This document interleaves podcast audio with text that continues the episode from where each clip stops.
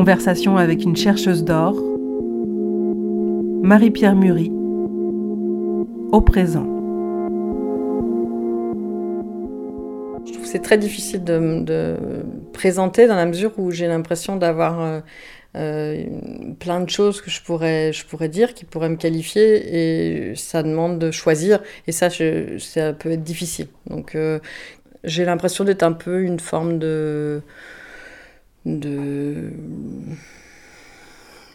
Je suis une personne qui de multiples talents, et, et ça n'a pas toujours bonne presse. Euh, et c'est vrai que mon, mon, CV ressemble un peu à ça. C'est-à-dire que j'ai été dans le commercial, dans le marketing, j'ai fait du développement produit, euh, j'ai fait du commercial, j'ai fait du management, j'ai été euh, graphiste.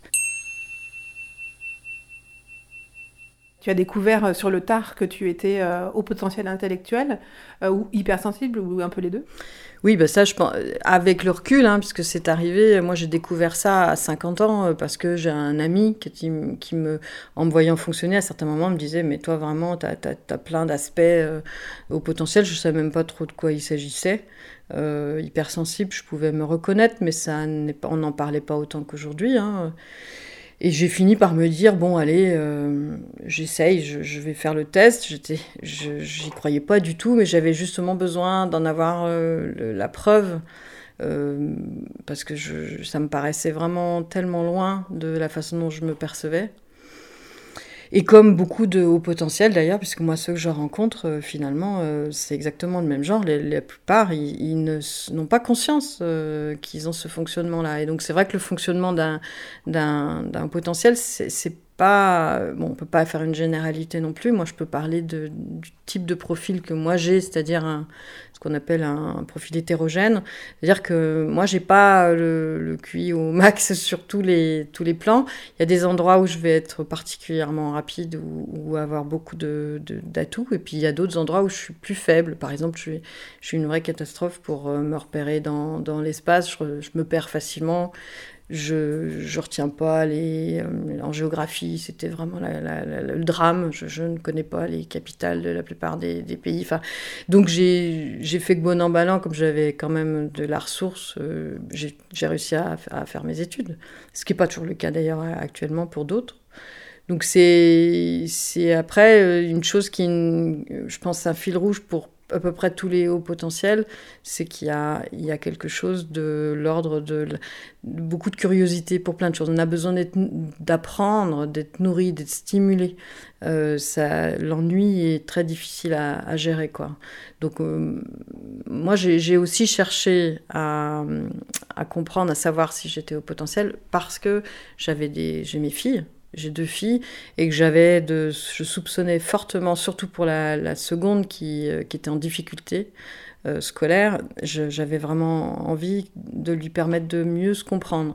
Et parfois, avec des adolescents, la façon la plus simple de, de leur faire passer des messages, c'est pas de leur parler et de leur demander à eux de faire les choses, mais de soi-même le faire. Donc je l'ai fait j'ai eu confirmation que j'étais concernée et ça a été euh, ça m'a pas je savais pas trop quoi en faire de ça j'étais un peu j'ai même été un peu triste en fait parce que finalement c'est à 50 ans euh, c'est tard quoi hein. euh, on pourrait dire les carottes sont cuites du point de vue de il y a une bonne il y a déjà 30 ans facile de passer dans la vie active pour autant, ça m'a quand même vraiment. Euh, maintenant, je, le, vois vraiment comme quelque chose. C'est trois ans plus tard, hein, aujourd'hui, mais ça m'a beaucoup apporté pour mieux me comprendre, mieux tolérer mes handicaps, même en rire parfois. Euh, et puis euh, mieux apprécier euh, la, la, Ferrari que j'ai quand sur certains sujets je commence à, à réfléchir ou à, à, aborder ou de l'intuition émotionnelle que je peux avoir dans l'accompagnement. Ça, je trouve ça génial, quoi. J'adore. Et maintenant, je sais aussi, voilà, voir ce côté-là, quoi. Tu as identifié aussi que finalement tu avais accompagné beaucoup de personnes qui étaient concernées par ça sans qui ne le savaient pas. Mm. Oui, énormément. Hein. Et ça, ça permet justement de leur apporter ce que moi j'ai pas eu, c'est-à-dire le fait de, de ne pas euh, surfocaliser sur euh, les, le côté handicap, parce qu'il y a des inconvénients, la pensée en arborescence, le fait de partir dans plein de directions, euh, les conversations entre hauts potentiels, c'est souvent un stort de rire, hein, parce que d'abord ça dure des plombes, et puis déjà on se comprend pas toujours non plus, parce qu'on on pense vite, mais pas de la même façon chacun, donc c'est tout un, c'est vraiment quelque chose de, particulier quoi. Et là pour les pour, euh, pour ce qui est de, des profils, souvent, euh, c'est des personnes qui ont perdu beaucoup confiance en eux, qui comprennent pas euh, certaines de leurs caractéristiques, cette sensibilité qui est très très exacerbée et que d'autres ne, ne comprennent pas en fait. Hein.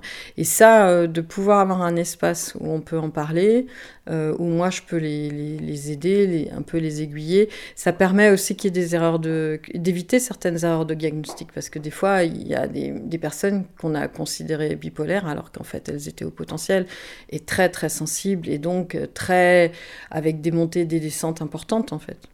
Et, ça permet de, pouvoir s'apaiser et de trouver les bonnes ressources. Tant qu'on n'a pas compris, on ne sait pas euh, de quoi il retourne, on ne peut pas vraiment euh, agir. Quoi. Tu dis que ça a été un bénéfice pour toi de le, découvrir, même si c'était tardivement. De quelle façon maintenant ça t'accompagne? De quelle façon est-ce que tu en fais un super pouvoir dans l'accompagnement des autres?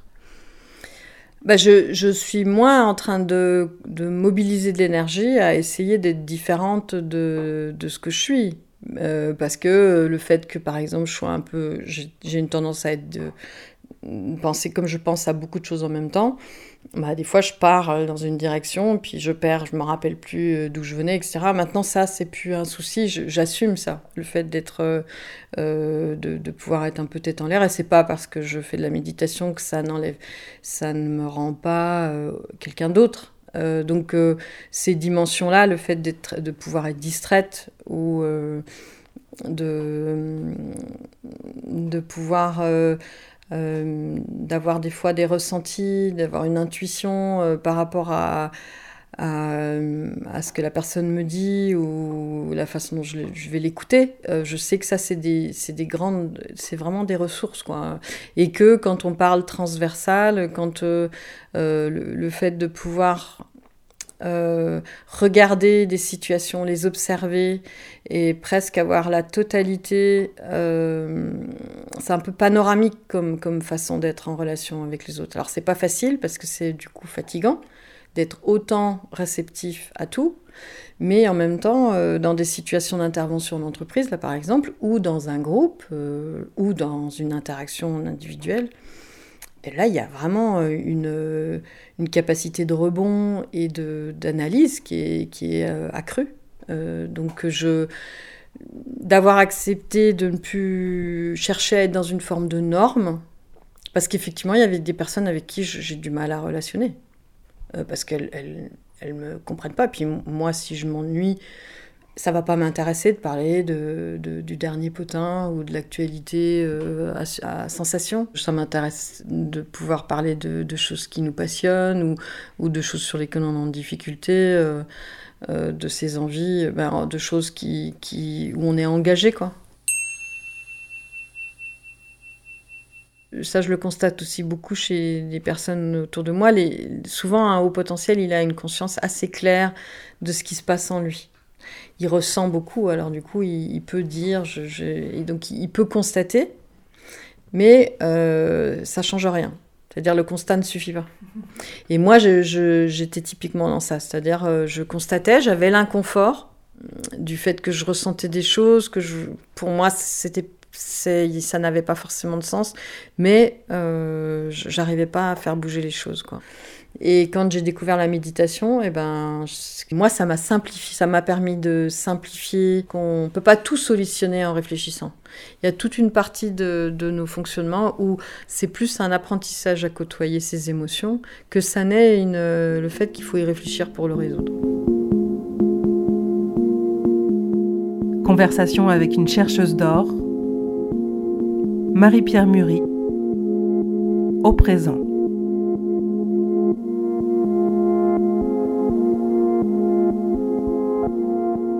Montage, mixage, Magali Grolier, Caminus.